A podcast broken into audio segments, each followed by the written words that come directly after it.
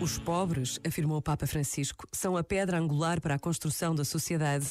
Hoje, infelizmente, uma economia especulativa torna-os cada vez mais pobres, privando-os do essencial, como a casa e o trabalho. Isto é inaceitável. E quem vive a solidariedade não o aceita e age. E esta palavra, solidariedade, muitos querem excluí-la do dicionário para que a determinada cultura pareça um palavrão. Mas não. É uma palavra cristã a solidariedade. Este momento está disponível em podcast no site e na app da RGF.